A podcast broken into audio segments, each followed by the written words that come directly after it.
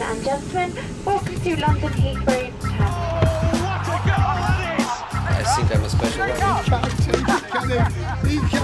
Correspondentes Premier. That would be very nice.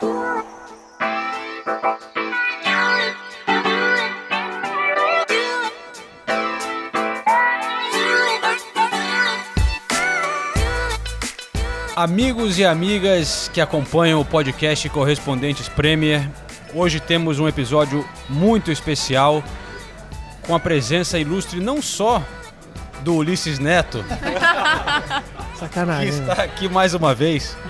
Consecutivo.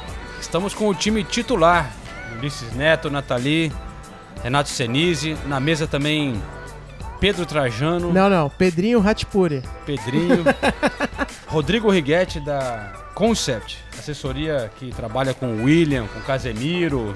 Quem mais, Righetti? Hernanes, Luiz Fabiano. Só nome grande. E temos. Só ídolo tricolor também, hein? Não queria É. falar nada É ali. verdade. e temos José Trajano aqui com a gente. Zé Trajano, pra quem é, é fã do jornalismo, é um nome que, porra, não precisa de apresentação. Só que nos tempos de hoje, que com o Brasil tão dividido, eu acho que merece uma, uma apresentação pra uma galera que é do contra, assim, né? É, porque pra quem é fã do jornalismo, respeita muito o José Trajano. Mas alguns hoje em dia, por causa da posição política, vão até chiar aqui. Porra, tá convidando o Trajano aí? Que que é isso? Ó, João, ó, aqui, vou me apresentar aqui, boa noite pra todo mundo. Eu ponho no Instagram fotos dessa viagem que eu tô fazendo. Eu vim de Lisboa para Londres, de Londres para Amsterdã, voltei para Londres.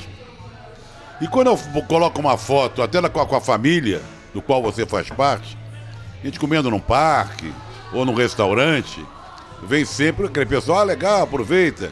Mas a quantidade de gente que fala, por que, que não foi para Cuba, Venezuela? É, Não seria mal esquerda, caviar, não seria mal. Adoro Cuba. Cuba é sensacional, um povo maravilhoso.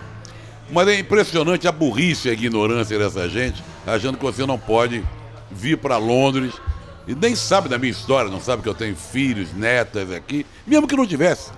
Bom? Mesmo que não tivesse. É impressionante. Mas é- mas é um vamos grande- falar de outras é um grande- coisas. a gente não vai que eu- falar eu de política Essa aqui. viagem foi exatamente para esquecer um pouco tudo que está acontecendo no Brasil desse jeito ruim. é isso aí. Mas não, o que eu ia falar. A gente não vai falar aqui de política, a gente tem o José Trajano que. Pra quem acompanha o podcast, sem dúvida, são pessoas que são fãs do esporte, de Premier League, de futebol. E aí é indiscutível é, o que o Trajano fez pelo jornalismo esportivo no Brasil e o que, que representa. Começou a ESPN e trouxe junto um, um- um- um novo tipo de jornalismo esportivo que não existia no Brasil, jornalismo de verdade, não é só cobrir um evento e fazer, não é entretenimento, né? Um jornalismo de verdade. E é isso que a gente conse- carrega para sempre com a gente, tanto eu como Senise, Nathalie, pessoas que viveram essa influência e que levam isso no sangue, na veia até hoje, independente de política, de não sei o quê. Muita coisa importante foi feita é, para o esporte através dessa, dessa linha de. Não é, Senise? Você que trabalhou lá tanto tempo. É, eu trabalhei 15 anos na SPN, acho que 10, 11, 10, 11 ou 12, eu já tenho dúvida, é, de quanto, quantos anos foram sob a tutela, sob a chefia do José Trajano. Eu não vou entrar em política também, o podcast não é de política. Eu só peço para as pessoas é, entenderem isso. A gente não está aqui para falar de política, a gente está recebendo um ícone do jornalismo, um cara que eu não tenho dúvida nenhuma, assim, de poder falar depois desses 12 anos convivendo, que é o maior gênio com quem eu já trabalhei. É o cara que mais me ensinou, o chefe que mais me ensinou, o chefe que mais me incentivou a ser sempre investigativo, sempre criativo, sempre tudo. E falando especificamente da Premier League, se a Premier League é hoje grande no Brasil como é, é muito graças ao José Trajano. É muito graças à ESPN, que fez essa cobertura por tantos e tantos anos, que trouxe o João Castelo Branco para a cobertura, que trouxe a Nathalie Gedra, que fez uma cobertura diferente, como nunca ninguém fez na TV brasileira.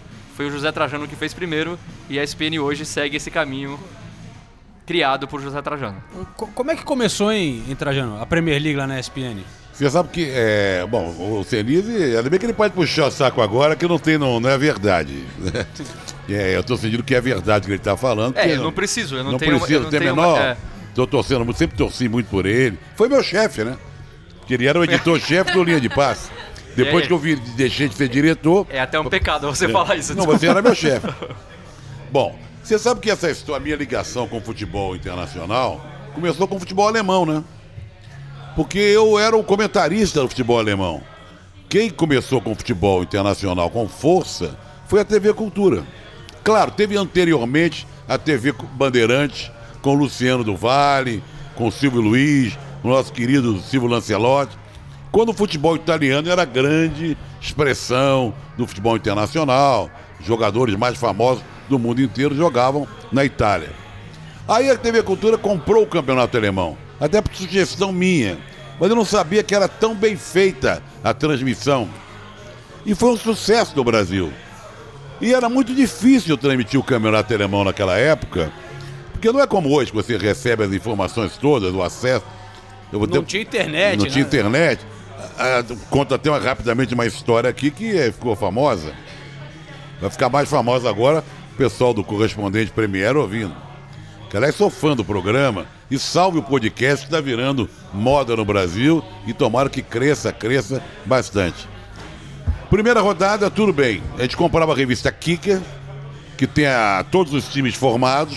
Mesmo que você não entenda alemão, tem cada time tem lá o nome do jogador completo, quantas vezes jogou na seleção alemã ou no- na seleção no, no país dele, onde começou, aquela coisa toda. E o time todo formado, aquela formação clássica, sentado na primeira fileira, segunda fileira, pessoal em pé. Primeira rodada foi tudo bem, não lembro que jogo foi. A segunda rodada foi no meio de semana. Também não lembro que jogo foi. Vamos dizer Hertha Berlim e Schalke 04. Jogo à tarde. A gente estava transmitindo até num estúdio maior. Estúdio grande, assim. Aí, de repente, com 20 minutos de jogo, entra alguém, um produtor correndo no estúdio. Falando, para, para, para. Tiramos o microfone, aquela coisa toda. Estão ligando aí que vocês estão transmitindo errado. O dia azul, nós estamos transmitindo invertido o negócio. O Hertha Berlim é outro. E o Schalke 04 está atacando. Tinha mudado a cor do, Tínhamos mandado a cor da foto. Da foto da Esse- revista. Que, a a, foto única revista referência que Era a foto, era o primeiro uniforme, estava jogando com o segundo. Aí eu não lembro quem estava transmitindo, se era o Cacá Fernandes ou, ou o falecido Zé Góes, ou um outro que transmitia também, Wilson de Freitas, também falecido. E agora, o que, que a gente fala? Eu falei, peraí, pô, vamos, vamos explicar, pô. Ainda bem que estava 0x0, né? Liga aí o microfone.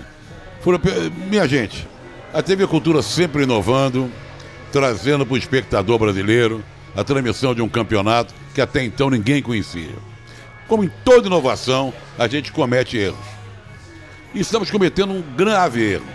Esse time de azul não é o sei lá o quê, é o outro. E esse outro time é o outro. E ficamos aí. E eu estava comendo. Bom ataque do. e ficamos assim e tocamos o bonde. Então a minha história com o futebol internacional. Isso em no- 1990. De assim. bolinha, não sei. É, a primeira, então, quando eu fui para a ESPN, aí na TV Cultura também, tem um campeonato que eu gosto muito, e a imprensa brasileira, as TVs não dão a menor bola, que é a Copa Africana das Nações. Porque a Copa Africana das Nações, que a cultura também transmitiu, porque eu falei, por que não transmitir isso? Transmitiu. Ela pode ser, os jogos podem ser chatos. Alguns jogos são até, vamos dizer, chatos, mal transmitidos. Mas você mandar uma equipe para a África para acompanhar o que tem de pauta, o que tem de matéria.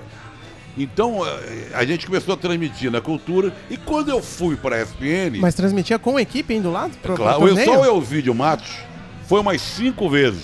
E não faz hoje isso mais, hein? Burkina- Era a grande alegria da vida dele. ir É, Burkina. Faso acho que foi duas vezes. Foi o- equipe completa. Naquela época era o repórter, o câmera e o produtor. É, no- to- a gente comprava o campeonato e mandava a equipe completa. Quando eu fui para a ESPN, então, o alemão e a Copa Africana já faziam parte do meu, do meu pacote de desejos. Bom, aí surgiu a oportunidade de comprar campeonatos internacionais. Mas na, na época a Premier League era tipo que nem agora comprar o, o, o campeonato francês, alguma coisa assim, não. Mais ou menos. Porque não era, né? Mais ou menos. Não tinha esse prestígio. É, os times eram muito conhecidos, evidentemente, né? Manchester, Liverpool, Tottenham, Arsenal. Mas o brasileiro não acompanhava o campeonato inglês dessa forma. Sabe? São os, ah, os, os PVCs da vida, os aficionados maiores. Você não tinha gente com camisa dos times. A Nathalie já assistiu o Manchester City nessa época. Não, nem a Nathalie acompanhava. Então, quando, quando a ESPN começou. Na verdade, para a ESPN é o grande filé. Filé da ESPN, em termos de campeonato, é é a Premier League. Que se tornou o xodó de todo torcedor brasileiro. Você, domingo de manhã, sábado de manhã, acompanhar as transmissões do campeonato inglês. Daí em diante, eu acho até que houve uma troca. Até então o pessoal queria muito camiseta da NBA, né? De aniversário, jovem. E os meninos hoje, quando fazem aniversário, quando vão à festa, eles pedem camisa dos times ingleses. Não tanto mais como aquelas camisetas que pediam na época do Jordan, dos Chicago Bulls, etc e tal. E daí em diante compramos um pacote imenso e bola pra frente. E o campeonato inglês virou o xodó. Eu acompanho. Eu, hoje em dia eu vejo pouca televisão. Acompanho pouco. Por motivos outros. Mas do campeonato inglês eu não abro mão, não. E, e nessa rodada, a gente sabe que o Trajano é torcedor do Arsenal, vamos falar disso pouco depois, mas Nathalie tava lá, né, Nathalie? No, Sim, sim. Nesse estava. dia sofrido. É, não tenho muitas coisas agradáveis pra falar pros torcedores do Arsenal nessa mesa, não, viu? Foi. O Trajano se acompanhou num pub também, né? É, tem um pub perto, aqui, aqui, Constitution, aqui de, de Camden, que a maioria, evidentemente, torce pelo Arsenal. Aquele pub familiar, de bairro e tal. Quando fez 2 a 0 todo mundo comemorou, tranquilo, mas os dois gols do, do Watford. Watford, time do Gomes, né? Foram ridículos. Apesar que podia ter feito outros gols. O, o Sócrates, o grego, deu um passe para o atacante do Watford, dentro da área, deu um pênalti de presente. E o- Aquilo eu o- nunca vi, foi Inacreditável. absurdo. E o Davi absurdo. Luiz Sem faz outro pênalti daqueles. Que ele tinha cometido, eu acho, contra o Liverpool, se eu não me engano. Sim, foi Né? contra o Liverpool. E no finalzinho do jogo. Conclusão, um jogo é, típica atuação do Arsenal dos últimos tempos. Jogo ganho e entrega o ouro. Ma- Mas é meio típico no. Na época meio do fim do Wenger, né? Eu achava que com o Eme- o Nai tava começando a mostrar um pouco mais de Então, força, mas não. É, na verdade, o Nai ele é cobrado hoje por ser. Ele sempre foi conhecido no cenário europeu como um técnico é, com inovações táticas. E nesse sentido ele começa a ser cobrado aqui na Inglaterra, né? Porque ontem, de novo, ele colocou o diamante no meio de campo. De novo ele foi criticado por isso, porque ele- supostamente ele deixaria a zaga mais exposta e os lados do campo também mais expostos. É, e é impressionante essa coisa de ficar dando gol de presente. O Arsenal, desde, se a gente levar em consideração desde o começo da temporada passada, é, eles já foram 14 gols iniciados por erros individuais de jogadores do Arsenal. É o time líder nesse quesito. Ainda bem, e o Mustafa não tá nem no banco, hein? Porque o Mustafa eu acho que era o campeão mundial Ah. de entregar o ouro. Vo- Você achou o Davi Luiz uma boa contratação? Ele estava jogando bem a partida até. Ele, ele tem- ele sabe, ele sabe sair jogando. É uma coisa que o Mustafa e o Grego não sabiam. Esse Mustafa tava dó, né? Sabia sair jogando, eh, sabe passar, é um jogador que já atua no meio de campo. E esse pênalti acabou com tudo. Porque ele, ele é muito. Como é que a gente pode definir? Quando ele joga bem, joga muito bem. Quando Me- faz. afobado, né? Afobado. É o tipo de jogador afobado. Ele é conhecido por essa afobação. Agora, a escalação também do Arsenal.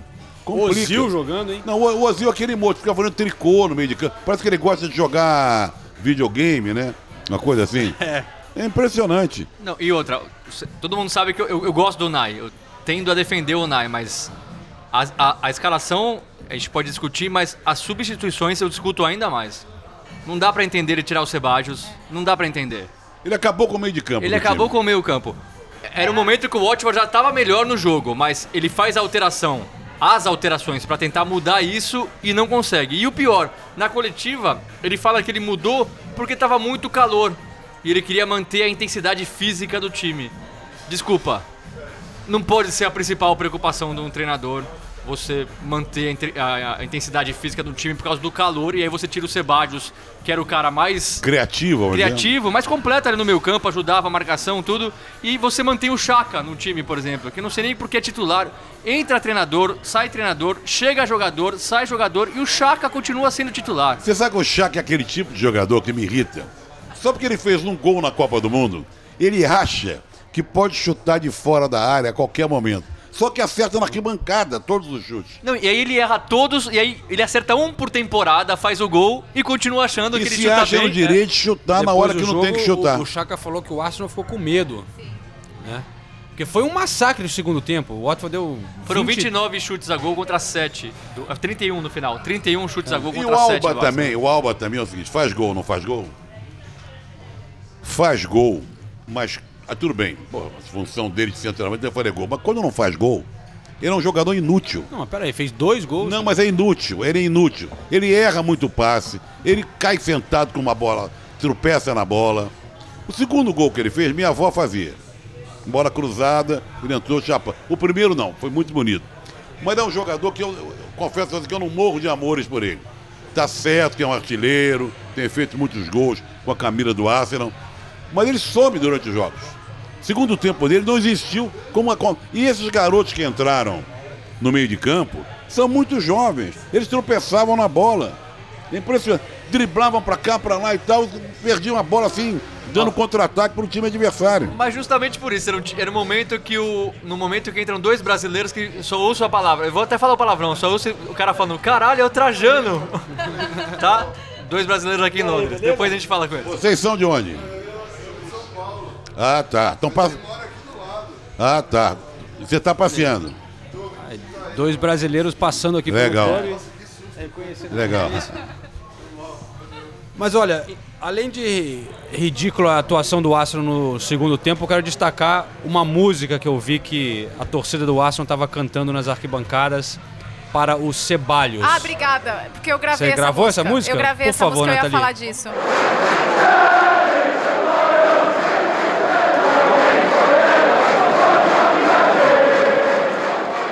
Faltou criatividade Não, em campo né? e faltou muita criatividade. Traduz na- depois pra mim. A música é assim, é... Ceballos, é, ele, ele toma Estrela, que é uma marca de cerveja espanhola, ele come paeja, é... ele é O menino mágico. é- é o menino mágico. é mágico. Gente, Ele- esse foi o primeiro tempo inteiro, Ele João. toma estrela não e ele come paella. mais. É, assim, é, é todos, todos os clichês dentro de um, de um grito, de uma música, durante 45 minutos. Foi isso. Resumindo, a torcida do Arsenal Não é merecia forte. ter tomado um empate é, no não é final o da forte da partida. torcida do Arsenal, é? vamos ser honestos. A estreia dele foi mais. Estreia não. Acho que o segundo jogo dele jogou muito bem. Ele saiu aplaudido pela torcida do Arsenal lá no Emirates. Ele- o, o, o Sebadios, eu arrisco a dizer que o Sebadios nessa temporada tá virando o que o Torreira foi na temporada passada. O Torreira rapidamente virou o queridinho da torcida. A torcida do Arsenal, inclusive um, um integrante da torcida do Arsenal que está na mesa, na minha frente, Vai, João. sem citar nomes. Já- Assim, em- Torreira! ô! em dois, três jogos já estavam todos apaixonados pelo Torreira. No, Mas ele não pode ser do reserva do. Guendouzi, não, hein? O Guendouzi é de uma irresponsabilidade. É que Ele o dribla na saída da também, área. né? Mas eu ainda prefiro o Guendouzi que, que o Chaka. Se é pra mas tirar o alguém, tira o Chaka. tira Pelo o Chaka. amor de Deus, tira o Chaka. Eu não Podia- aguento mais ver o Chaka Podia jogando. ser Chaka, é, Guendouzi e Torreira, de repente. Porque aí é, é, seria o meio campo mais marcador e mais ativo no jogo, que é o que precisa, entendeu? O, o, o Chaka não faz nada defendendo, não faz nada atacando. O Chaka não faz Sabe nada. qual é o problema do Guendouzi? Quando você vê na televisão de longe, no, no pub que eu estava assistindo, Parece Davi Luiz. você não sabe se é o Davi Luiz ou o Guendouzi jogando. Mas, no na primeiro verdade, gol acho- eu fiquei nessa dúvida também, no gol do Watford, né? Eu Falei, mas ele tocar pro Davi Luiz ali no meio, o que que foi? Aí depois que eu vi que o, Gwendo, o Davi Luiz estava do outro lado, né? Era o Guendouzi, na verdade. Mas eu acho que, na verdade, o- e o Unai também tem sido criticado por isso, que ele, ele quer começar a construir, tipo, play, the, play from the back, né? Tipo, ele quer começar a construção da jogada lá de trás. Sair jogando ao... Sair É. jogando. E eu acho que, por algum motivo, ele vê no Chaka mais essa característica de continuidade da transição do Arsenal. Não, ele não está certo, tá? Mas eu tô tentando ver lógica no, no, no fato do, do Chaka não sair do time, porque eu também preferia ver o Torreira com, com, O Guendouzi. Aliás, a gente tá falando tanto do Nai, vamos ouvir o Nai, porque eu vou, vou contar um bastidor da, da entrevista, inclusive. O Nai, ele é um cara na dele, né? Ele não é super simpático, ele não puxa papo com você, nem nada, ele é super na dele. Educado, É. de- dentes bonitos. É, aí, aí é, é meio interpretativo. Aí fui entrevistá-lo depois do jogo, fizemos a primeira pergunta. Depois, a segunda, eu perguntei sobre os erros defensivos do Arsenal, né? Obviamente, e, e pela quantidade de, de oportunidades que o Watford é, criou. Não só pelos erros individuais, mas pelas chances que eles, eles tiveram muito espaço. É, o que, que dava pra fazer pra melhorar a forma como o Arsenal se defende? E ele respondeu: continuar trabalhando e acabou. Ele tá. Eu fiquei até. Ele nunca é assim, né? Ele Foi nunca essa é a resposta? seco. Uma palavra? Sim, continuar É, uma trabalhando. frase. Duas palavras, acabou. Então vamos ouvir Unai Emery. Porque ellos son un buen equipo y aquí he pasado, demostraron ese, ese nivel de juego. Entonces, eh, con el 0-2 es verdad que el primer tiempo eh, era un buen resultado, pero sabíamos que el segundo tiempo teníamos que seguir respondiendo a, a su presión, respondiendo otra vez a su, a su empuje. Y ellos eh, han sido capaces de, de- de marcar dos goles, de, de imponer su, su- su juego en la segunda parte y nosotros hemos intentado de una manera y de otra y no hemos podido. Es más información para poder responder, eh, más experiencia para ciertos jugadores jóvenes que tenemos en el equipo y que también nos tiene que servir esto para, bueno, para seguir creciendo. Watford ha tenido 31 remates y solo una clean sheet en los 10 últimos partidos de Premier League. Entonces, ah, tengo que preguntarte una vez más sobre la forma de defender. ¿Qué, qué piensas que, que, que puedes cambiar en la forma de defender de Arsenal? Vamos a seguir trabajando. E tem jogadores do Arsenal que não podem jogar no time. O menino na lateral direita, do Niles, não tem condição de ser titular. Tá certo que o Bellerin, eu gosto do Bellerin, mas não sei quando volta, porque a enfermaria do Arsenal também é uma história à parte, né? Ele tá pra voltar. Ele É, tá pra voltar. eu, eu- eu sempre quis que uma pauta fizesse o que, que tem de especial na enfermaria do Arsenal, que o pessoal anos, adora né? passar um tempo lá. Tem o Holding também, o quarto zagueiro, que também está fora do time há meses, foi operado. E agora E machucou aquele- o Lacazette também. La- Tá machucou. fora. é. E o lateral esquerdo contratado lá do Celtic não joga também. O Tierney. É, não joga. E mais. Porque tá machucado também Machucado por também. causa desse. E mais, o Arsenal se dá o luxo de contratar um zagueiro francês e não vem pro Arsenal. Continua na França. Como se tivesse zagueiros maravilhosos. Bom, vamos mudar de, de time, vai. Chega de falar do Arsenal que tá dando. Eu tô ficando triste aqui. É, eu sei, Nathalie teve também no jogo do Liverpool nessa semana, né? E eu tive no jogo do Manchester City Norwich, cara. Vou começar por esse, vai. Porque isso aí foi realmente. É, antes de a gente começar a gravação aqui, a gente estava conversando com o Trajano e o Senise, lembrando da viagem de ônibus que vocês fizeram de São Paulo pro. Final da Taça Guanabara, América e Botafogo 2006. 2006. 2006. 2006. 2006. É, eu entrei na SPN em 2004, foi em 2006. Alugamos um ônibus e fomos ver a final. A redação toda foi Não, ver. a- não, tem algum. Não, foi, acho que foi 2004 ou 2005. É. O técnico era o Jorginho, estreando como técnico. Então, a gente, vai- a, gente, a gente vai contar essa história. Mas eu fui para Manchester na sexta-feira à noite para poder pegar um ônibus com a torci uma torcida organizada do Manchester City que ia sair de manhã. O encontro marcado seis da manhã num pub para ir para Norwich de ônibus. Away fans. Away fans, é. Que é. Eu queria justamente mostrar isso, que a torcida, a gente sempre fala, né? Que a torcida de fora é a que mais faz barulho, é a mais fanática e tal. E, cara, foi uma experiência sensacional. Mas o que surpreendeu foi eu- eu chegar no pub seis e meia da manhã. Os caras estarem me vendo. Eu entrei no pub, primeiro que não pode vender antes de me- 11 da manhã, mas entrei no pub procurando um café, claro. Não, não servia café. Eu tava em Stockport, um subúrbio de Manchester. Que café, mano. Você olhava em todas as mesas do pub com pints na mesa. Todo mundo bebendo Ah, inglês, cerveja. inglês não tem pudor. É um Seis e meia da manhã. Impressionante. Então, mas eu pensei, Mas, você- mas o que te deixou mais revoltado? O fato de não ser café ou o fato de não ser ha- half pint? Half Ser pint. pints inteiras?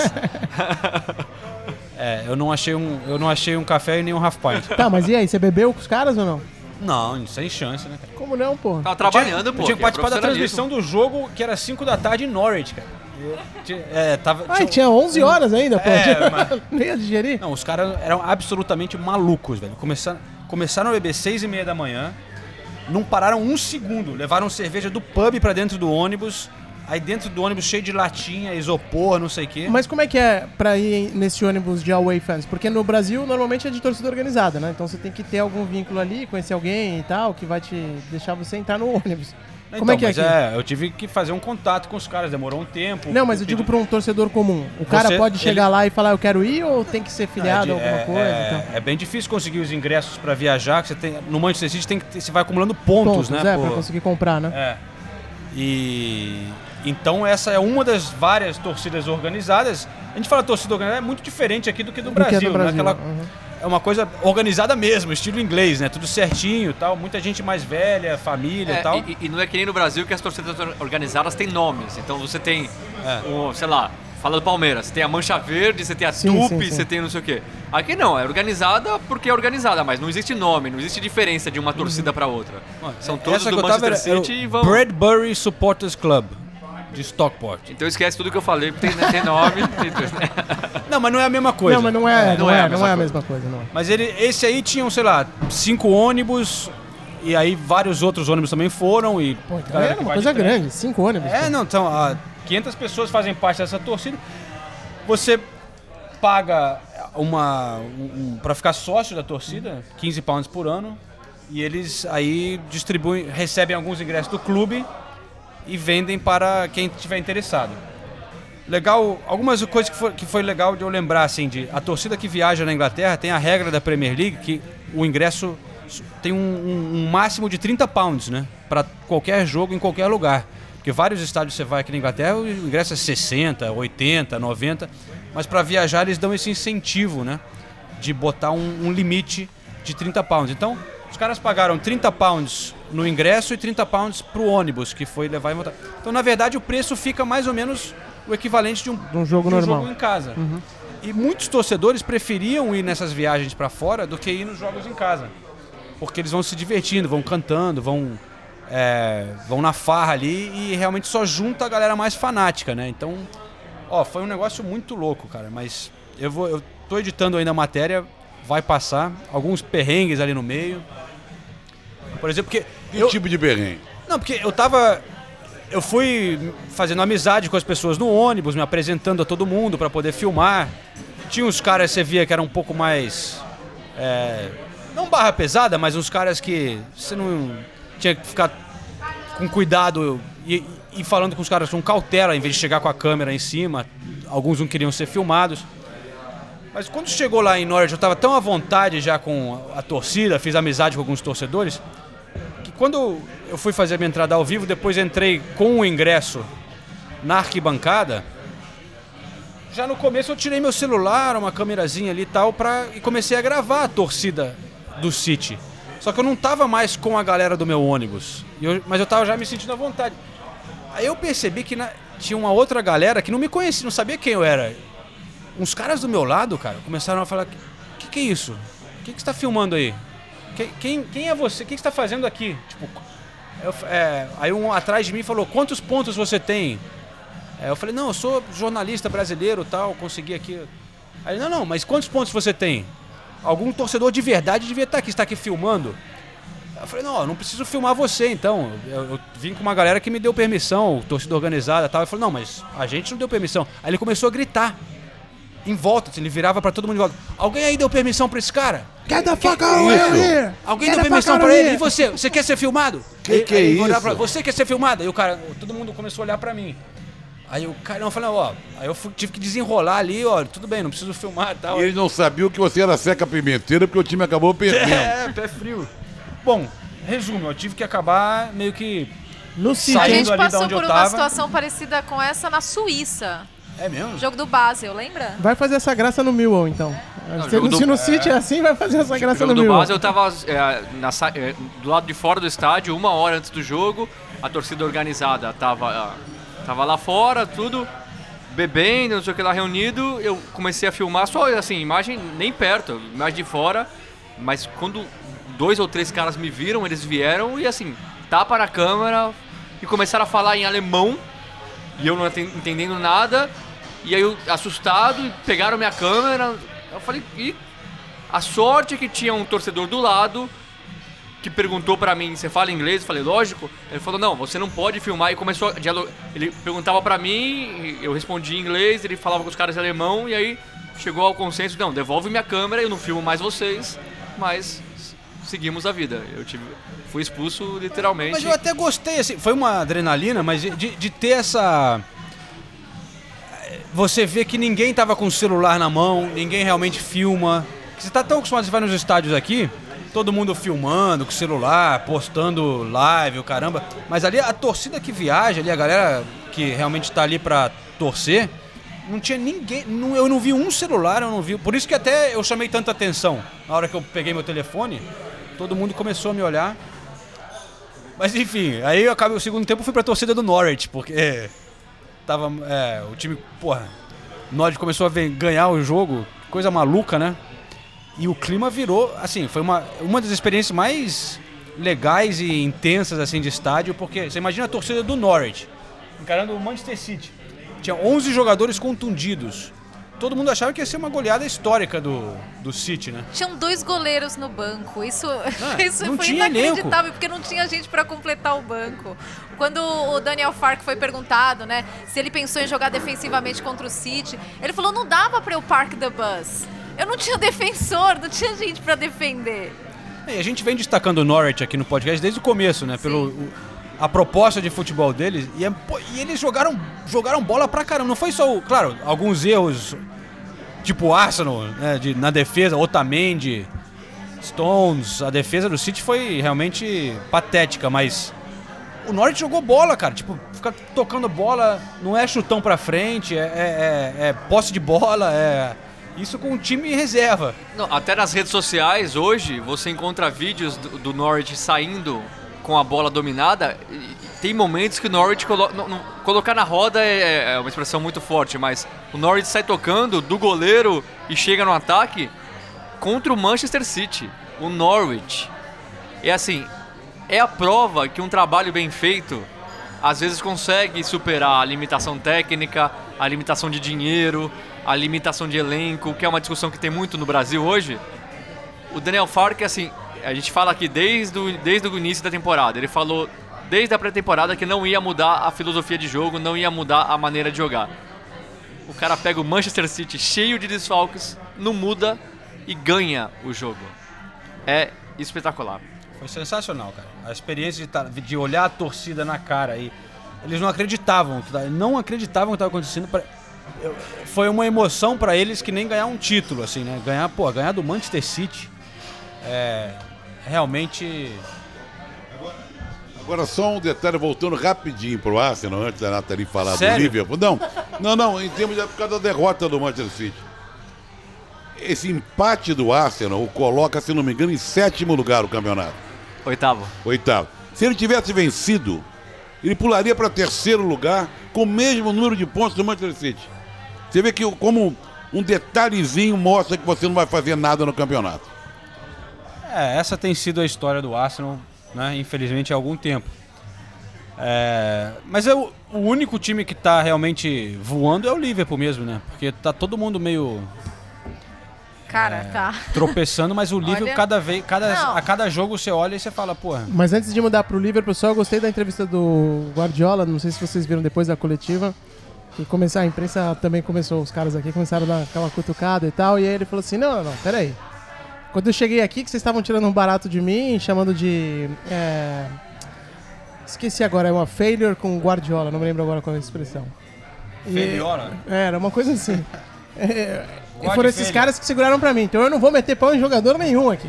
E aí, tipo, o técnico, o treinador fechado ali com, a, o vestiário falou: não, não, não, não, os caras não foi bem e tal. tá uma- todo mundo eu- puto eu- no vestiário, mas vamos trabalhar pra melhorar, não sei o quê. que a to- eu tava junto com a torcida, né? Depois eu fiquei amigo de outros ali, outra turma, mudei de lugar. Os caras estavam putos desde o do, do começo do jogo, antes do Manchester City começar a perder, do fato do De Bruyne estar no banco, né? Ele arrebentou na data FIFA, tem jogado muito bem, tá voando. E o Guardiola tá que, desde o início sempre querendo dar uma rodadinha ali no elenco, talvez poupar o De Bruyne para Semana de mais pra Champions. frente na, na, na- temporada e tal, mas o, o Gundogan que jogou, ele é, é o- não sei, é um bom jogador, mas, pô, não, não se compara, né, cara? E é Ele uma se- característica sempre toca pra trás, assim, aquela coisa meio estranha. E a torcida reclamando desde o início, pô, por que, que ele tá no banco? Por que, que ele tá no banco? Mas enfim. Mas Quem aí, sou eu, assim, o Guardiola sabe um pouco mais do que eu, né? É, então, é, a gente, eu e o João sempre questionamos o Guardiola, mas ele tem feito isso a temporada inteira e eu acho certo. Porque o, o Guardiola e o City tiveram problemas com lesão na temporada passada porque ele não poupava ninguém nunca. E ele quer ganhar a Champions League, ele quer ganhar a Premier League, ele quer ganhar a Copa da Liga, ele quer ganhar a FA Cup. Não dá, é, nesse caso, pra mim, é opinião, né? Não dá pra culpar o Guardiola por ter deixado o De Bruyne no banco. No jogo anterior ele deixou o Bernardo Silva no banco e o City ganhou de 4 a 0. Se tivesse perdido ia culpar o Guardiola também porque É, deixou o Bernardo Silva no aposta, banco. achou que dava não dá, ele, ele tem que poupar um jogador de vez em quando. Acabou não dando certo. Talvez não tivesse dado certo com o De Bruyne em campo também. É, o Klopp também, a intenção dele era essa, né? Ele Poupou o começou, Firmino, né? ele colocou o Firmino e o Henderson no banco porque eles tinham jogado muito durante a data FIFA. E tem, e tem agora a Champions, né? Exatamente, tem a Champions, é viagem, então tem tudo isso pra considerar também. Só que aí o Origi machucou e o Firmino entrou e passeou, né? Ah, impressionante. Ó, sério, não, não, Não. não tá mais dando pra falar do Firmino, de verdade. O Firmino jogou menos de uma hora, né? Não fez gol, mas foi o homem do jogo, né? Foi eleito aqui o melhor em campo. Foi de novo, né? A segunda vez nessa temporada que ele é eleito o homem do jogo. Antes da gente falar do Firmino e mais do Liverpool, eu queria já chamar o Jürgen Klopp, porque eu achei a definição dele para a fase do Firmino perfeita. Então vamos ouvir o Klopp. It's all about the people, what them, it's all about the taste of people, what, what they feel is, or what they think is spectacular. If you are a really football person, you cannot appreciate more what he's doing. If you're only a, from time to time supporter, you think he's much maybe better, he's better. But if you're a real football person, then you know um, about his value, and um, yeah, really happy to have here. Eu perguntei para ele se o quão longe ele consegue ir em termos de assim, ser o melhor, ser um dos melhores do mundo, né? Aí ele falou: "Ele é, depende do gosto das pessoas, o que eles acham ou sentem que é espetacular. Se você realmente gosta de futebol, não dá para não valorizar o que ele está fazendo. Se você é um torcedor que assiste de vez em quando um jogo, você pode achar que outros são melhores, mas se você é um fã de futebol de verdade, você sabe o quanto ele é bom. Muito feliz de tê-lo aqui. Eu acho que é, é muito isso, porque é difícil quantificar a importância do Firmino, porque não se resume só ao número de gols que ele tem, ao número de assistências que ele dá. É, é- é todo o trabalho que ele faz para conectar o meio de campo e o ataque do Liverpool e, e fazer com que o Liverpool funcione da forma como ele faz. Só que ele só continua melhorando nessa função que, que só ele sabe exercer, né? É, ele é um atacante único, assim, né? Todo mundo aqui na Inglaterra já, assim, virou fã. A, a imprensa inglesa, né? Já virou uma coisa... Você sabe que no Brasil, não tanto. É, então. É, por isso a gente, fa- por isso como a gente gosta de saiu do destacar Brasil, isso como ele saiu desconhecido no Brasil e fez a carreira fora, ah, não digo que haja uma desconfiança, há um, um desconhecimento em relação. Por mais que ele brilhe, abafe e seja. acabe com, com o futebol. Mas aqui. é que é um outro tipo de brilho também, né? Não é aquela coisa que o brasileiro tá acostumado. Exatamente. O Romário, o Ronaldo, que é o Nos- cara que... Nos programas aqui do final de semana, os caras re- res- é, ressaltaram muito isso, como ele é inteligente, né, cara? Porque, e, é- e é- você vai ver as entrevistas, você não, não vai falar, ah, pô, o cara é inteligente nesse sentido de ser eloquente, de, com as palavras e tal. Mas no campo ele é, ele é inteligente pra cacete, né? E os caras aqui estavam falando muito sobre isso no final de semana. Como é, até a jogada do gol do, do Salah, né? A movimentação dele com, as duas- com as duas pernas ali é um negócio que não é comum você ver toda. Né, Pô, o toque que ele O que deu... que houve entre? Não houve um. Salah e Mané. Salah e Mané? Não Mas fizeram as um- pazes Tá agora. tudo certo. Salah Malek ali? Agora a paz no recinto. Mas isso rendeu uns gifs maravilhosos na internet, O né? próprio, Umas o brincadeiras. próprio Salah postou O um... Salah postou, é muito bom, muito bom. Eu gosto disso, eu gosto desse tipo de competitividade dentro do, do grupo, acho legal. Mas, com exceção do Firmino, o Liverpool demorou uns 20, 25 minutos para entrar no jogo. O começo foi meio estranho contra o Newcastle, mas depois dominou completamente a partida. Não, não deu a menor brecha para a gente pensar que o Liverpool não viraria tranquilamente o jogo. Impressionante. Mas aí você vê a força do Liverpool. Esse mesmo Newcastle fez 1 a 0 no Tottenham em Londres e o Tottenham não conseguiu sequer empatar. O Liverpool virou e virou com tranquilidade. Quando sai o primeiro gol do Newcastle, era tudo que o Newcastle queria: fazer 1 a 0, continuar fechadinho, especular com um contra-ataque ou outro, manter 1 a 0 tá lindo. O Liverpool vira e vira sobrando. Tá muito forte o Liverpool. Tá muito forte. Abriu 5 pontos de vantagem pro City, 7 pro Tottenham, 7 pro Arsenal. Olha, é difícil não imaginar o torcedor do Liverpool empolgado com É, tudo que tá é que acontecendo. são só É cinco ia jogos, falar, né? mas, calma que são só cinco jogos mas até é- agora também, né? Mais 5 jogos, mas você abrir Mas na- 5 pontos pro Na City. temporada passada É. só, só perdeu um jogo, né, o Liverpool. E, e- então. Mas enfim, vamos- vamos- Agora eu gosto- eu tô pegando aqui, já que estamos falando do Liverpool, Felipe Coutinho, na reserva do Bayern de Munique. O time melhorou com a saída dele? eu acho que eles, eles aproveitaram muito bem o dinheiro, né? Ele, ele jogava muito bem no Liverpool, mas. Não, não a- a queriam que ele saída- saísse. é. sa- não, não, ele era um grande herói O lá. Klopp falou Eu não com ele e tudo, né? Eu não sei se melhorou por causa da saída dele necessariamente, mas a, a- a consequência foi que abriu um dinheiro ali pra comprar o Van Dijk e o Alisson, né? Mas eu acho que melhorou sim com a saída dele. Porque. Mais é, direto, até- assim? Sim. É, e falta porque, não sentiu, né? Porque os jogadores tinham na figura do Firmino o- algo muito dependente. Ah, se, se tiver dando tudo errado, o Firmino vai fazer a mágica dele, vai vir com uma jogada de efeito e vai resolver. A partir do momento que você tira esse, o Firmino. O Coutinho, desculpa, é verdade. A partir do momento que você tira o Coutinho, você tira esse elemento de dependência, entre aspas, dos jogadores e eles têm que criar outras soluções. E daí o Liverpool ficou mais criativo. Por incrível que pareça, né? Porque o Coutinho é um jogador extremamente criativo, né? E faz tempo que não joga nada, né? Na seleção brasileira sumiu, no Barcelona se apagou, no Bayern de Munique está na reserva. Quer dizer, a carreira desse jogador que no Liverpool brilhou se apagou. Ainda muito jovem. E o Coutinho, ele é um jogador diferente hoje, porque. Qual é a posição do Coutinho? Ele não é um camisa 10, como já tentaram fazer ele na seleção. Ele não é um camisa 10. Ele não é um cara que joga aberto pela esquerda. Velo... Não, ele não é. Então, é difícil você encontrar num time como o Barcelona, ou até na seleção brasileira, um time que joga em função dessa característica do Coutinho, que é basicamente receber a bola na esquerda, jogar pro meio e, e aqueles golaços que ele fazia de fora da área no Liverpool. Nos outros times ele não tem mais esse espaço de, ele poder ficar paradinho ali, receber a bola, dar um passe ou outro. Ele também não é um cara que dá passes geniais. Ele, ele distribui bem o jogo tudo, mas ele não é um 10, ele não é um 7, ele não é um 9. Ele tem características diferentes.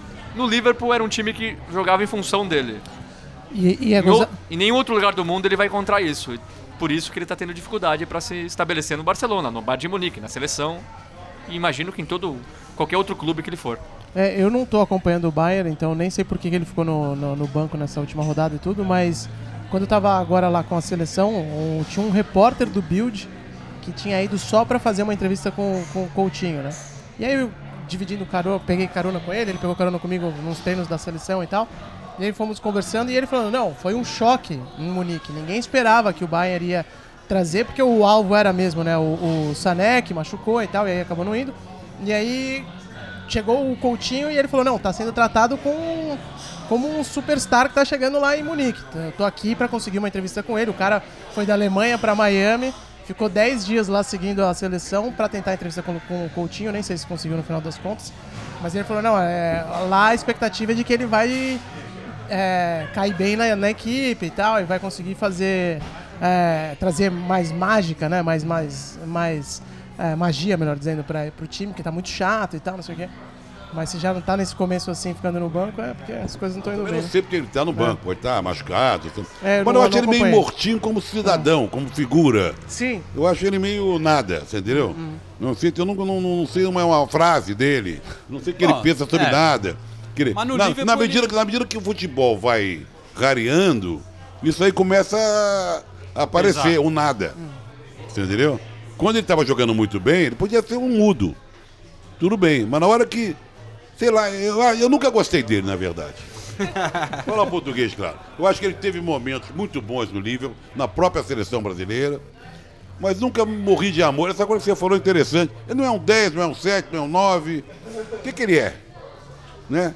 Tentaram transformar o Felipe Coutinho num jogador que ele nunca foi, num cara fora de série. Colocar num. num, num, num, num, num, num num panteão dos grandes craques brasileiros. E ele está muito longe disso. É que ele teve lances, não é à toa que chamava ele de Little Magician aqui, né? Ele teve lances aqui no Liverpool que foram realmente extraordinários, mas de fato sempre faltou consistência, né?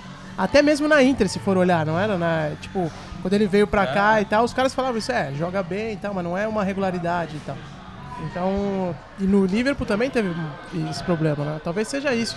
Agora o cara foi pra Barcelona, não teve um momento bom lá, então realmente muda pra uma liga também totalmente diferente agora, é, é tempo, né? Vai ser Mas também o Barcelona Mas- não teve a menor paciência com ele. Nenhuma, é, então. Baixou É isso, logo. é, então. Impressionante. Mas, bom, voltando pra Premier League, então, aproveitar também a presença do. Não, do- desculpa, e antes Hã? de voltar pra Premier League, ele queria ter.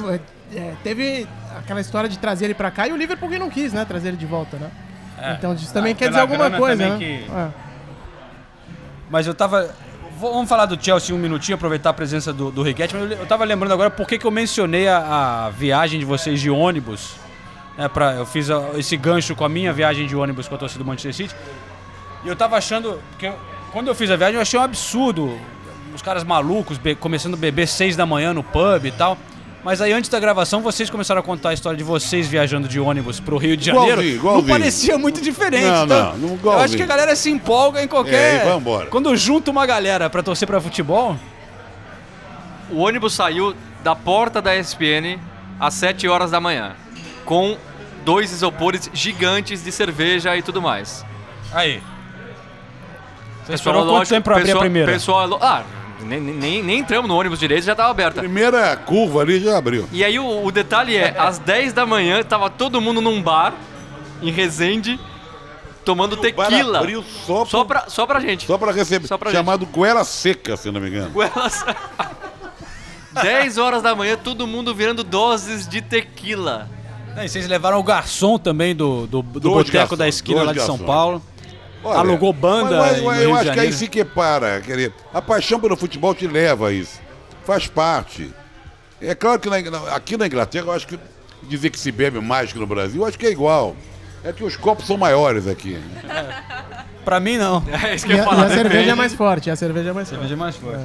Mas então eu, a culpa é o Senise, né? Porque eu fiz uma viagem de ônibus com o Senise outro dia também. Ah, é perigoso, hein? Não, e ele pediu pro motorista parar que ele precisava ir no banheiro. De tanta breja que ele já tinha tomado no caminho. Só isso que eu só, queria falar. só um, testemunho sobre isso. Se, se temos bebida e cenice, geralmente a culpa é dele, tá? Bom, Senise, vamos mudar de assunto, senão tá, tá ficando ruim o negócio pra você. Vamos falar do Chelsea? Teve uma Vamos. festa no Chelsea do, do William, né? É, então. Até por isso o Riguete tá aqui. Ontem, é... Vamos dar um alô aqui pro pessoal também da Redoma, que tá aqui por causa dessa festa. É, Pedrinho, Redoma, o que, que é a Redoma, hein? Explica pra gente rapidinho. tentar falar de uma forma simples e prática, vai. A gente, o pessoal da Redoma, a gente tenta trabalhar dando educação financeira e assessoria pessoal para os atletas, vai. Esse é o jeito mais fácil de entender e ser entendido, eu diria.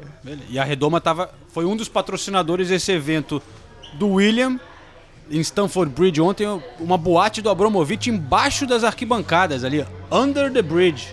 Lugar bem legal, e ainda fizeram um tapete vermelho. Black tie e tudo, Todo né? mundo disse, você viu? Eu tava Ainda com bem que gravata eu- borboleta. Ainda bem que eu não fui, porque senão ia chegar lá Oxford de... ia parecer um mulambo chegando lá, meu. Mas, Riguete, então resume pra gente rapidinho o que, que foi esse lançamento. É, foi um evento, pô, cheio de celebridades lá em Stamford Bridge, né? Assim, vocês ficaram satisfeitos com, com como que aconteceu e, e também o que, que era exatamente? Bom, primeiro prazer participar com todos vocês do, do podcast que eu admiro nessa noite especial aí com participação do Trajano.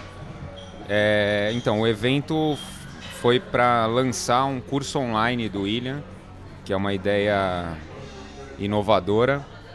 É, por quê? Porque é, a a gente pesquisou assim, viu que não existe no mercado até hoje nenhum caso de um curso online de um jogador de futebol.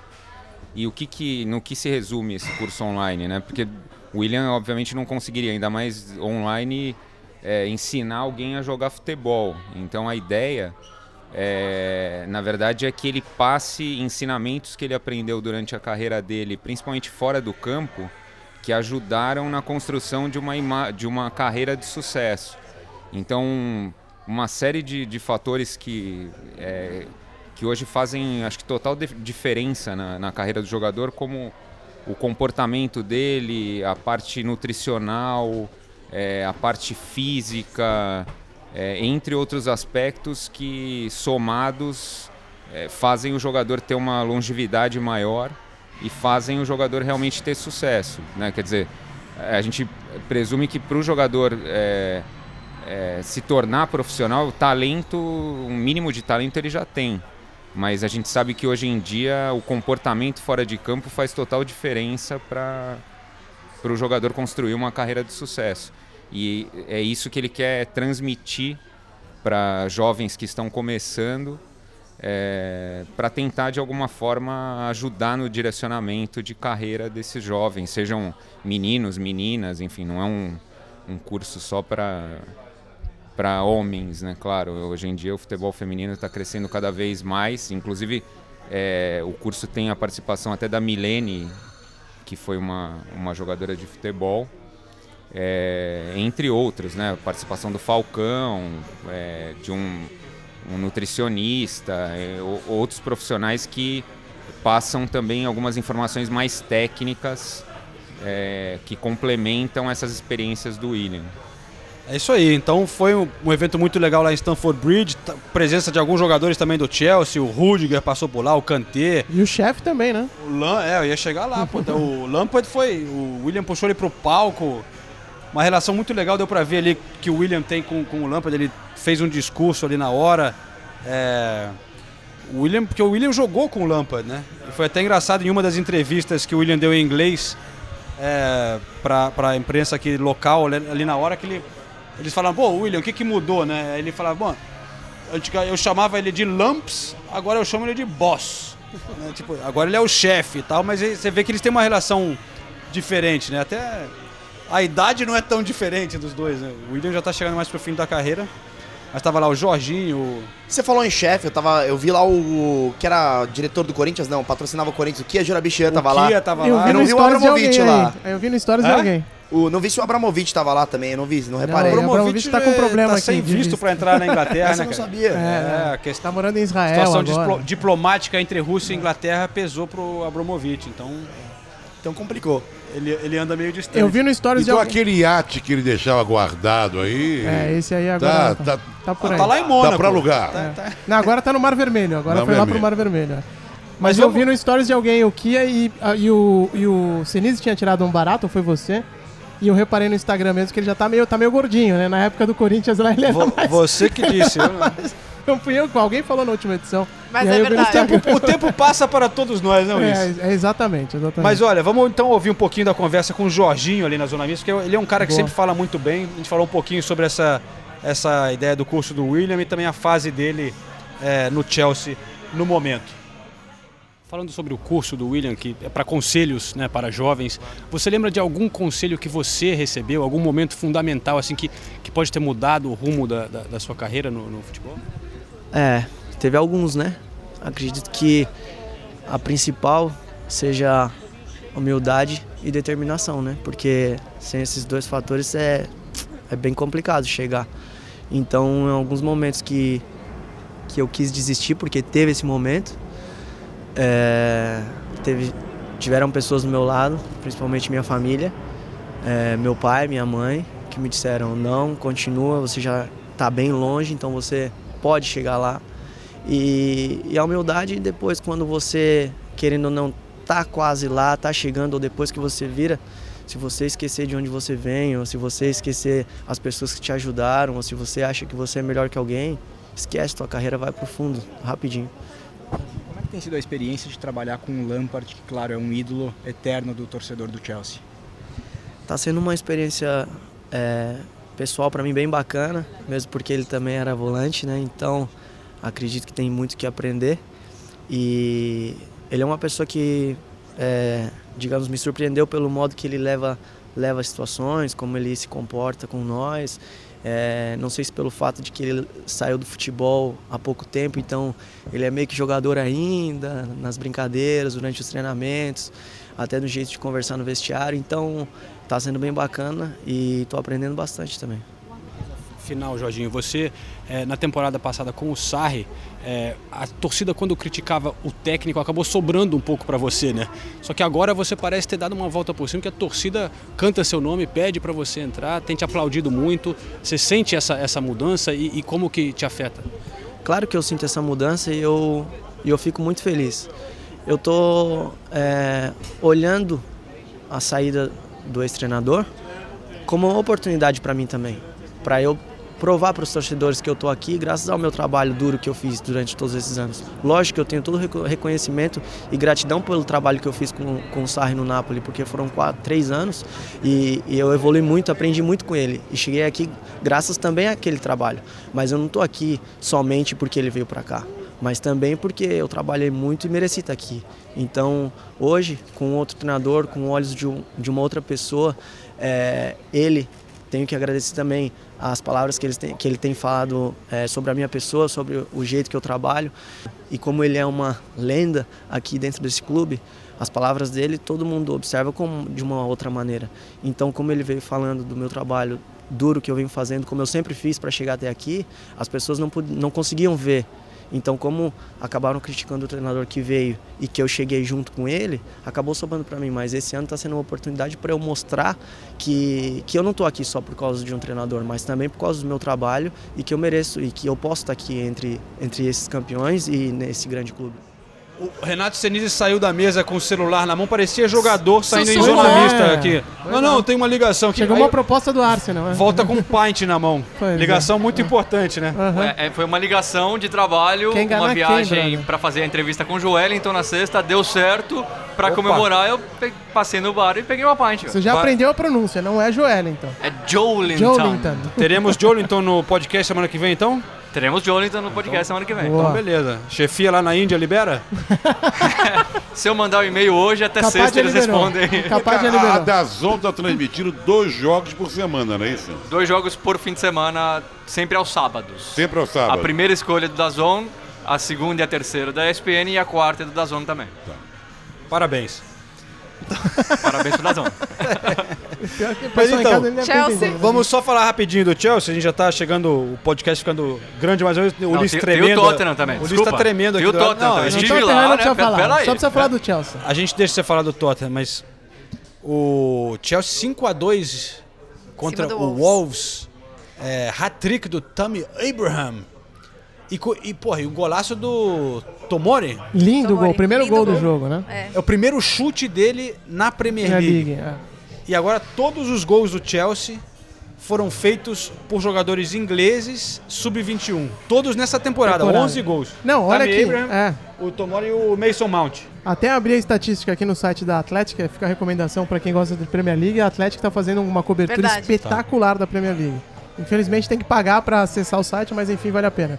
E aí eles fizeram as estatísticas é, aqui. São sete gols do Abraham, três do Mount, Mount e um isso. do Tomori. Todos têm 21 anos. Agora o curioso não é isso. O curioso é que na temporada 2017-2018, quantos gols de jogadores da academia, né, da base do Chelsea foram marcados, né? Zero. Zero gols. Em 2018-19, só seis. Nessa temporada, cinco jogos já foram 11. O Bertozzi botou uma pergunta boa no Twitter outro dia, que era assim: o Tammy Abraham, se não fosse essa situação do Chelsea, de é. não poder contratar, estaria emprestado para é. algum time ou estaria no banco do Chelsea, é, onde estaria Tammy Abraham se não fosse isso? Né? Porque a gente já falou aqui em alguns episódios que, de certa forma, está sendo uma coisa positiva para o Chelsea ter que mudar um pouco o estilo e, e, e de certa forma, está dando certo. Né? E tá legal. Tá legal. É, a torcida tá Chelsea, tá animada pra caramba. A né? torcida tá animada, o Chelsea. A, a, gente vê que é um processo de erros e acertos do Chelsea e é legal acompanhar isso também, sabe? E é legal ver a molecada. O, o Tammy Abraham, ele tá pronto. Ele tá pronto para ser. Que golaço o terceiro gol dele. Não, o que, o que eu mais gosto dele é o repertório. Ele, você vê um cara grandão, daquele tamanho dele, você acha Canta, que ele é meio desengonçado. Isso. Repertório completo. Mas você acha que ele é meio desengonçado? O cara é rápido, ele é veloz, ele é ágil, ele cabeceia bem, obviamente, é, ele se movimenta bem, ele lê, tem boa leitura de, de jogo e é um jogador jovem que tá tendo uma oportunidade e, pô, tá abraçando. Tá pronto, ele tá pronto para estar tá lá. E o Wolves sofrendo com essa história, talvez a gente bota a culpa na Europa League para tentar achar alguma justificativa. Não ganhou nenhum jogo até agora time que tava muito bem na temporada passada. Mas o Cutrone fez gol. Falei tanto dele antes de começar aqui. foi? Tá no seu o Cutrone- fantasy ou quê? Não, é porque eu, eu fiz aquela série lá das novas promessas do futebol Ah, europeu. então e tá o Cutrone era um dos. Patrick Cutrone do Milan era um dos episódios. Mas é engraçado que a mesma coisa aconteceu com o Burnley na temporada passada. Foi só sair da Liga Europa que o Burnley também estava assim, na zona do rebaixamento durante boa parte da temporada. Saiu da Liga Europa, conseguiu sair da, zo- da zona do rebaixamento. Eu acho o Wolverhampton mais forte que o Burnley era na temporada passada. Não esperava o Wolverhampton passar por esse sufoco no início, mas eu não vejo o Wolverhampton continuando na zona de rebaixamento. Agora, voltando para o Chelsea, todo mundo vai falar do Tammy Abraham com razão. E do Mason Mount com razão.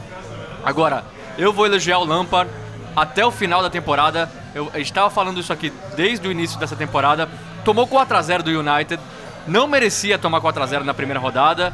Já começaram os questionamentos. Até o Mourinho falou: "Ah, ele colocou muito moleque, tem que ter jogador mais experiente, tudo". Na segunda rodada, a mesma coisa. Coloca moleque, não tem bom resultado e todo mundo questionando. Ele foi lá e bancou. O Tammy Abraham errou o pênalti decisivo contra o Liverpool na final da Supercopa da Europa. E foi questionado, não tinha feito nenhum gol até então na temporada. O, o Lampard foi lá e bancou. Se fosse um técnico medroso que quisesse se manter no cargo, já teria jogado o time para defesa, já teria colocado jogadores mais experientes e, ta- tem e o estaria, Giroud, garantindo, estaria garantindo um emprego. Não, ele falou: eu vou apostar nesses moleques, esse é o futuro do Chelsea. Tá aí, Mason Mount brilhando, Tammy Abraham brilhando, Tomori brilhando, só moleque e a torcida do Chelsea feliz como não era há muito tempo. Não precisa ser campeão. O Chelsea não precisa ser campeão essa temporada. Já vai estar mais feliz do que era com o Conte, já vai estar mais feliz do que era com, com o Sarri. E é legal falar do Jorginho também. Outra partidaça do Jorginho, distribuindo bem as jogadas, distribuindo bem o jogo. A dúvida que tinha se o Sarri saindo, o Jorginho ia ficar perdido, não. O Jorginho já é peça importantíssima nesse time do Lampard, mais um mérito pro Lampard.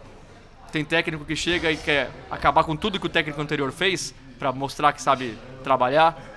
O Lampard não destruiu tudo que o Sarri fez. Ele só tá fazendo de uma maneira diferente e tá dando muito certo. Eu acho que não vai ter título. É, é- é difícil pedir título desse time. Mas já tá muito legal a temporada do Chelsea. Mas alguém lembra o Senise que é só rodada número 5 ainda, né? Calma, né? Não, mas Calma. independente do que aconteça, é isso que eu acho. Eu acho, eu- eu- são todos jovens. O Abraham daqui a pouco vai passar os 5, 6 jogos sem fazer gol. É normal, é jovem. O Mason Bout vai passar 5, 6 jogos jogando mal, vai pro banco uma, uma hora da temporada. Já tô até prevendo isso acontecer. Mas o cara, o Lampard ter a coragem de fazer isso, é um cara novo. Tudo bem, ele é ídolo do Chelsea, mas sempre tem essa coisa. O Lampard não tá preparado para ser técnico do Chelsea. O Lampard tá, tá viajando, colocando só jovens. Ele tá bancando. É, Ele essa tá dando reportagem certo. da Atlético fala muito sobre isso, como o Mourinho, por exemplo, né? Num, Nunca faria cuspia isso. na base. E aí tem- eles não dão o nome, mas tem um cara Caiu que o Mourinho, não vai ter. É o Luxemburgo do, do- É, tá da num- Inglaterra, não tem mais. tá num sabático forçado. Ele, Sabático ele e o forçado. Wenger Ah, também, né? Os dois E o querem Wenger também. voltar a treinar também, e estão né? sem... Sei lá, não sei se sem O oferta, mas sem deu uma oferta. cara assim de supervisor, gerente de futebol. Alguma coisa na França, É verdade, talvez. Então, É mas ele verdade, já é recebeu verdade, proposta, só que ele quer ser técnico Ele ainda. podia ter Esse sido é de- na Copa, na próxima Copa ele quer ser técnico. Eu quero, pra minha seleção. Qual que é a sua Half seleção? Pint United. É, mas então aí nessa reportagem eles falam que o Mourinho chegava, tinha os jogos da Champions League dos do subs, é, sei lá, 19 ou 17, agora não me lembro. Acho que 17 é muito novo, né? Mas 19. E, e o Mourinho não ia nos jogos pra ver de jeito nenhum. Jogo em Coban, né? Rolando, e o Mourinho ficava no escritório deles. E os caras falando isso era revoltante pra gente. No- mostrava que o cara não tava. tinha um desdém muito forte, né? E, o, e com a situação com o Lampard é totalmente diferente, né? Ele é um cara que respeita muito a base e tal. E, e que conhece os jogadores da base, tem uma relação boa com eles, né? Então eles estavam citando mais essa, essa troca de perfil tão forte, porque o Chelsea nunca foi um time de, de olhar pra formação ali, embora forme muito, né? Vocês estão falando muito do Lampard e queria ver se você acha um paradoxo, assim, comparando o Lampard com o Rogério Ceni, vai, começando a carreira como técnico. Porque ele era, também era ídolo do São Paulo, assumiu o São Paulo, muita gente falava que ele estava despreparado. O Lampard é mais ou menos na mesma situação, assim, como é que a imprensa aqui lida com ele nesse, nesse caso, assim? Eu acho, falando de imprensa, eu acho que é o contrário. A imprensa no Brasil criticava o Rogério Ceni na primeira oportunidade que tinha. Na Inglaterra tem o problema que os técnicos estrangeiros acabaram dominando o futebol inglês nos últimos anos. Então a imprensa inglesa tem uma boa vontade com os técnicos ingleses que não existe isso no Brasil. E aí quando aparece o Lampard fazendo isso, então agora ele é endeusado. E geralmente eu não gosto disso. Eu fico com raiva da imprensa inglesa querendo, oh, nossa, o Lampard, o Lampard. Mas eu acho que nesse caso é mais do que merecido pelo que o Lampard vem fazendo. Verdade. Sempre que no Brasil, inglês- no Brasil, pelo contrário, quer dizer, os próprios técnicos brasileiros estão em campanha, não digo em campanha, mas estão rejeitando o trabalho dos dois melhores técnicos do Campeonato Brasileiro, que são o Jorge Jesus e o Sampaoli, dois estrangeiros. Tá aí o Cuca falando, o outro fala. O Argel é, falou O também. Argel, quer dizer, eles não se conformam. Agora, pessoal, quando, quando o técnico brasileiro vai trabalhar fora, o que é raro, mas quando ia para o Japão, para a Arábia, para o Catar, aí pode. Ficarão ricos, encheram o bolso de dinheiro, fizeram. Tra... Porque eu não entendo também como é que um cara tipo Carilli vai lá para um país que eu não sei nem qual é, seis, três meses depois volta. E agora querem ele de Arábia volta. Saudita. Arábia Saudita, você esteve lá, né? Eu fui- tive com ele lá. Ele falando dos planos dele. Planos pro Pô, futuro, três meses Dois meses depois meses do Brasil. Por pouco a matéria não vai ao ar. né? O cara levou oito assessores, assistente técnico, É. preparador de goleiro, cozinheiro. Grandes planos, né? Quer dizer, isso pode. O técnico brasileiro Ah, isso é, isso pode. pode. Senhores, é o seguinte, o podcast tá é, ficando longo hoje, mas claro, teve o Tottenham, teve o Manchester United. Então vou fazer um, um desafio aqui é, para o pessoal, é, pro pessoal não, pro Senise não ficar triste. Senise, eu vou te dar 40 segundos Para não. falar do Tottenham, pode eu ser? não vou nem falar Posso do Tottenham. cronometrar? Eu vou basicamente colocar as entrevistas que eu fiz que até entrevista que, que mostram tudo o que a gente tem falado do Tottenham nesse início de temporada, que o clima estava estranho, que tinha, tinha alguma coisa errada acontecendo. O Tottenham foi lá e amassou o Crystal Palace 4 a 0 no primeiro tempo. Depois do jogo, eu falei com o Pochettino, perguntei pra ele. Depois eu traduzo, mas eu vou colocar direto então. O Pochettino e antes o Lucas Moura falando da conversa que o Pochettino teve com, com, com o grupo antes da partida e que explica essa boa apresentação da equipe. Então, Lucas Moura primeiro, depois o Pochettino colado e eu traduzo o Pochettino. Existiu uma conversa essa semana, o o Pochettino até falou sobre isso na coletiva, uma conversa com, com o elenco do Pochettino mais longa, porque o começo de temporada foi meio instável do Tottenham e parece que agora finalmente entrou nos eixos. Essa conversa aconteceu? Qual que foi o teor da conversa?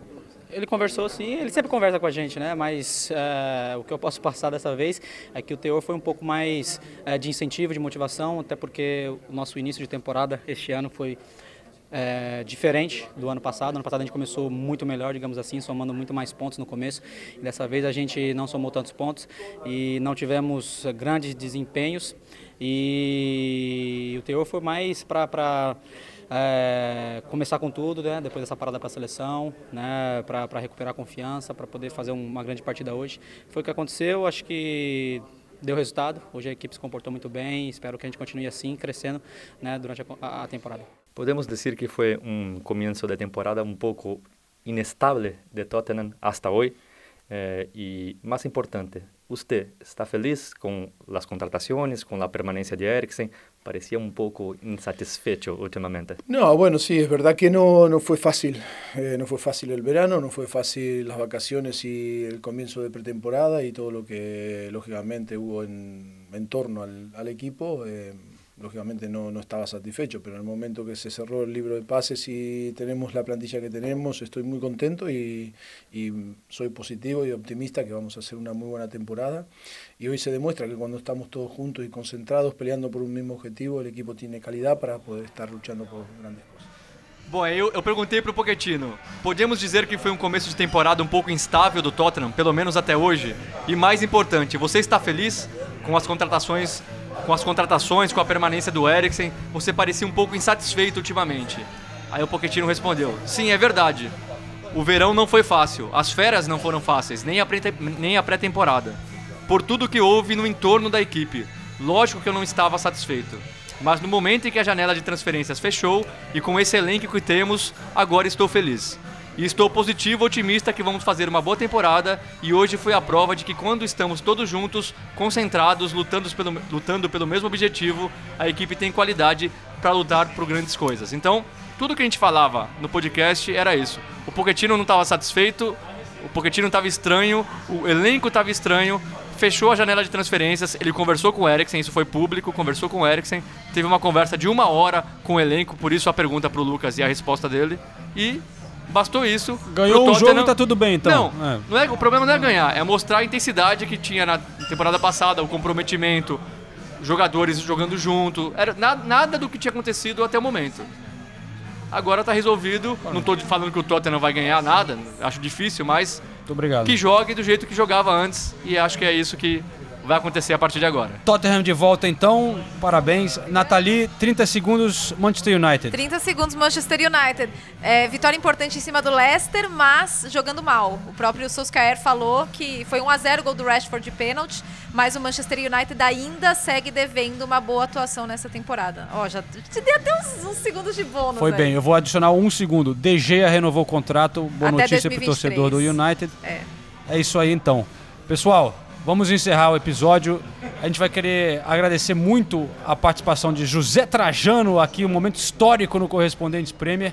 Mas antes também deixar o convite para todo mundo que estiver interessado acompanhar o podcast do Trajano, porque Trajano já tem muitos anos de carreira, mas está sempre inovando ainda. É YouTube, é Sala do Zé, é podcast, tá? Começou antes que a gente até. O podcast é, Pontapé com Dudu Monsanto. Ao ar toda segunda-feira na Central 3, né? Segunda-feira ao vivo, 8h30, e fica lá no podcast, na Central 3. E, e tivemos uma participação nossa aqui Não, é. nessa o- semana. Os correspondentes participaram desse pontapé, que deve estar indo ao ar daqui a pouquinho lá no Brasil. E você pode estar no Spotify, em todas as mídias possíveis de, de, de podcast, que está virando moda, como eu falei. É, Dá-lhe podcast. É, e a Central 3 tem um cardápio espetacular mesmo de podcasts. O meu, o, o meu preferido de política é o Lado B do Rio, sempre acompanho, os caras são muito bons lá. O meu é o xadrez verbal. Bom, então. Só o Senise pra ouvir 4 horas e meia de programa direto. Cara, a gente viaja tanto de trem, cara. Você vai Daí e volta, consegue. pronto, já acabou. Quantas Esse aí cervejas? Mas, mas agora tem o Encruzilhadas, que é muito bom. Encruzilhadas é bom Menorzinho. Do Ciro, E muito mais que o futebol, também do Lúcio e do Ah, não, esse aí eu nem falo, Nossos queridos ex-companheiros de ESPN. Esse aí, se até o dia, quinta-feira, saiu, eu já, já ouço. É isso aí. Então, muito obrigado também ao Rodrigo Righetti, assessor do William aqui da Concert, está aqui em Londres. Grande abraço à galera do Redoma que chegou aqui, vai tomar um pint com a gente agora. Esse pessoal sabe festejar, estava lá na festa ontem, presenciei isso de perto. O João já tá entregando isso. Já- Não, tô falando um pessoal simpático aqui, baita empresa. Deu um trabalho para um irmão perdido aqui, pô. É, work hard, play hard, não tem nessa. Sensacional. Pedrinho, dá um, um, um tchau aí também, então, em em nome da, da, da firma aí pra gente. Qual, qual o plano agora? Vocês vão pra onde? Agora amanhã a gente tá indo pra Amsterdã, Amsterdã, né, Reni? Reni também tá aqui, o fundador da Redoma. A gente vai ver Ajax e Lille, estreia, do, Aj- da, estreia da Champions geral, né? Amanhã começa a primeira rodada pra todo mundo. Trajano vai no jogo do Chelsea, é isso, não é? Chelsea e Valência. Quem que você acha que passa desse grupo aí dos quatro aí? Jogo duro, hein, pros quatro. Eu diria que é mais difícil, vai. Agora, aí fica pro nosso podcast da Champions, que aliás teremos no ar nessa semana. é, vo- voltamos com, com o especial, se tudo der certo. Teremos a volta do Correspondentes Campeões da Europa, podcast especial sobre a Champions League. Voltando por aí. Muito obrigado, galera, por acompanhar. Até breve.